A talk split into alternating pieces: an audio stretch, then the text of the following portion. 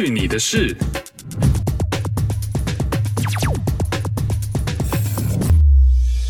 哎呦，欢迎光临去你的事！今天喝的呢是 Granville Island Sip Easy Lager，是一个非常好入口，然后真的非常不苦的一个啤酒，非常适合吃火锅啊、吃烧烤、烤肉的时候喝。那这个酒呢，虽然之前已经介绍过了，但是因为我冰箱的啤酒只剩下这个了，所以没有别的可以选了。Cheers！明天要去买啤酒了，下次呢不买一手了。为了这个节目呢，应该是要买单瓶装的，不然真的太花钱了。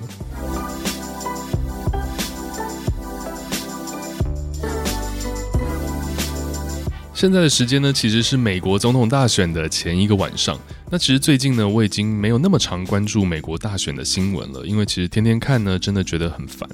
都是各方各说各话，然后一直在吵架，所以我就没有特别再去关注它了。但是因为明天就是正式投票的日子了，今天上班的时候呢，还跟同事聊天，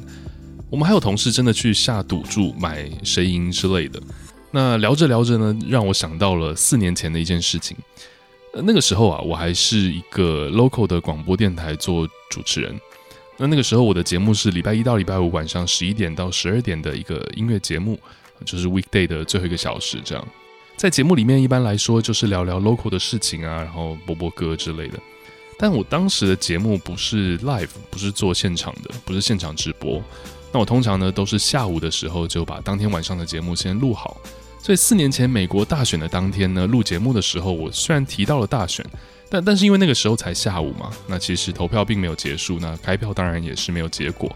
所以我当时呢就只是做了一个小小的预测。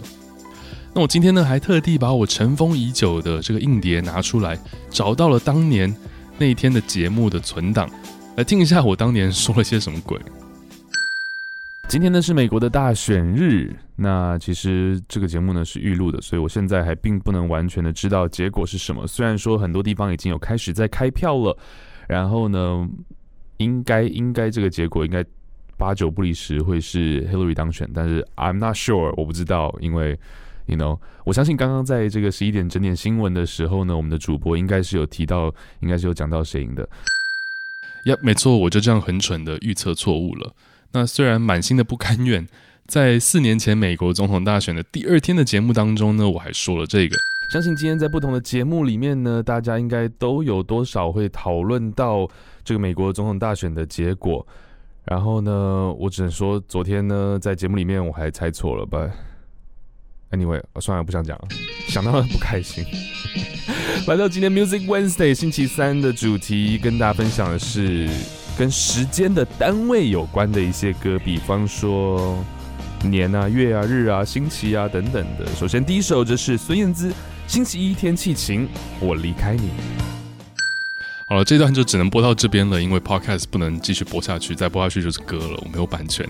Anyways，四年前呢，其实所有的民调啊、数据各方面其实都是说 Hillary 会赢，所以当时呢，我当然也认为他会赢。那其实我也希望他会赢，而实际上，to be fair，其实 Hillary 的确拿到了比 Donald Trump 多更多的选票，但是因为美国的总统大选并不是一人一票这样算的嘛，他们是 Electoral College 这种已经有点过时的一个算法了，所以最终呢，Donald Trump 就赢得了二零一六年总统的大选。简单的来说一下这个 Electoral College 好了，最开始会有这样投票方式呢，是因为当时科技非常不发达，交通也很不方便。毕竟呢，那是十八世纪的事情了。那当时呢，要让所有的国民都知道谁是候选人，就已经是一件非常困难的事了。更不要说让所有人都投票，然后再把所有的票的结果统计在一起，全国一起去统计。那当时美国的领导阶层的这些政治人物呢，都觉得让人民直接投票选总统，其实会有很多的问题跟很多的弊端，所以才创立了这个 Electoral College 这样的一个制度。让各地的居民呢去选一个当地的代表，让这个代表来替这个地区的人去选总统。那在那个年代呢，这样的制度的确可以保护一些比较小的州，不会因为人口比较少就没有发生的权利。那因为虽然人口多的州呢，Electoral College 的票数是比较多，但是人口最少的州呢，也是还是有固定的这个票数的。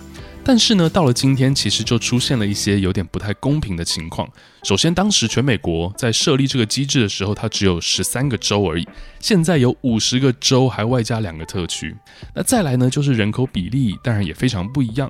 Electoral College 的每一票所代表的选民数量，其实就变得天差地远了。所以这样其实呢，就不太能代表全面性的这个民意。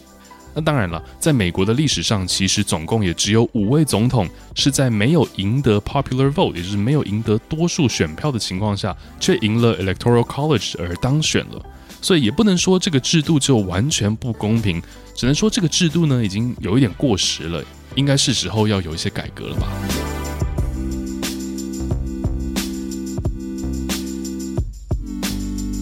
Anyways，解释完了这一些有点无聊的东西，说回到今年吧。很快的四年就这样过去了。如今呢，我已经没有 weekday 周一到周五晚上的节目了，But it's okay，因为我有去你的事。所以今年呢，你觉得我也要预测吗？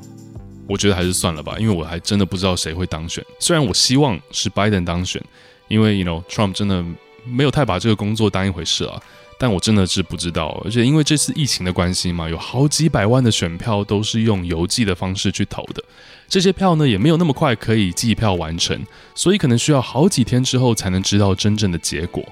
But you know，不管谁赢，我觉得现在的美国真的是非常非常的分裂，无论谁赢，另外一方都会 very upset，都会非常的不爽，都不知道最后会发生什么样的事情。有很多网上的新闻的照片，我们可以看到很多的城市，包括 New York、Washington D.C.、L.A.、Chicago 等等，很多商业大楼还有这些商店，在几天前呢，都把他们一楼店面的这个玻璃啊，或是大楼大厅的这个玻璃呢，都拿木板把它盖起来。从很高级的品牌，像是 Tiffany，一直到比较平价的卖场，像是 Target 等等，在很多城市都已经做好了这样的防护措施。有很多超市呢，也已经额外请了保全。就因为他们觉得啊，选举完之后可能会有暴动啊，或是一些抗议的行动，有可能会有一些不法之徒趁虚而入。这样，那看到这样的新闻，其实真的很难想象，感觉一个所谓 First World Country，一个第一世界的这个国家，一等一的强国，为什么一个总统的选举会恐怖成这个样子呢？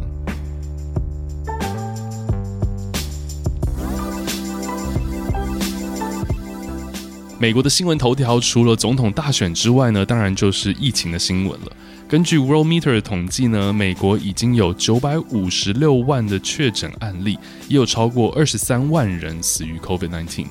但是很明显呢，总统是没有在怕的，因为根据 Independent 的报道，Donald Trump 已经计划在明天，也就是大选当天的晚上呢，在白宫开选举 party，邀请了将近四百人要一起来 happy 啊，一起来看这个选举的结果。啊，不就真的好棒棒？DC 特区现在规定室内是不能超过五十人的聚会，但他就可以请几百人一起来 party。上次呢，白宫有这么多人的聚会，是 Supreme Court 的那个最高法院的法官被 sworn in 的这个仪式，当时呢还是在室外，却已经造成了将近三十人中了 COVID，需要隔离治疗，包括 Trump 本人。那还不算他，你知道这两个月的各种造势活动啊，都挤满了人，都是一些很恐怖的这种活动。哦，对了，这 Trump 呢还在竞选的造势活动当中表示，可能会在大选之后开除美国国家过敏和传染病研究所的所长 Anthony Fauci。这样的总统呢，我只能说，还好我不是美国人。广告时间。每一个企业都需要自己的网站，网站的目的不只是产品目录和联络方式。一个成功的网站能帮你强化曝光率、提升知名度、增加营业额。一个成功的网站能帮你达到你要的目标。怎么将你的网站转型为成功的网站？详情请上 oldmoondigital.com。这里是去你的事，感谢你的收听。如果你喜欢这一节目，请记得关注并分享给你身边的人哦。